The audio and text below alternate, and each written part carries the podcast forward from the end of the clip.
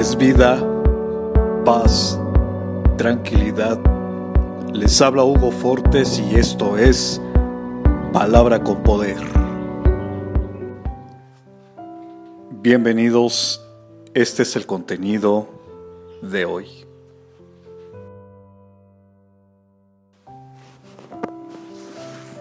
Ojalá fuesen ordenados mis caminos para no pecar contra ti. Salmo capítulo 119, verso 5. La falta de orden y estructura y disciplina en nuestros caminos, en nuestra vida, es la causa principal de nuestras fallas, de nuestros problemas.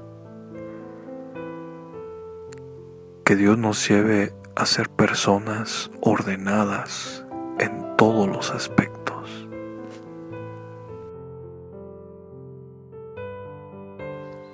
Comparte, será chévere.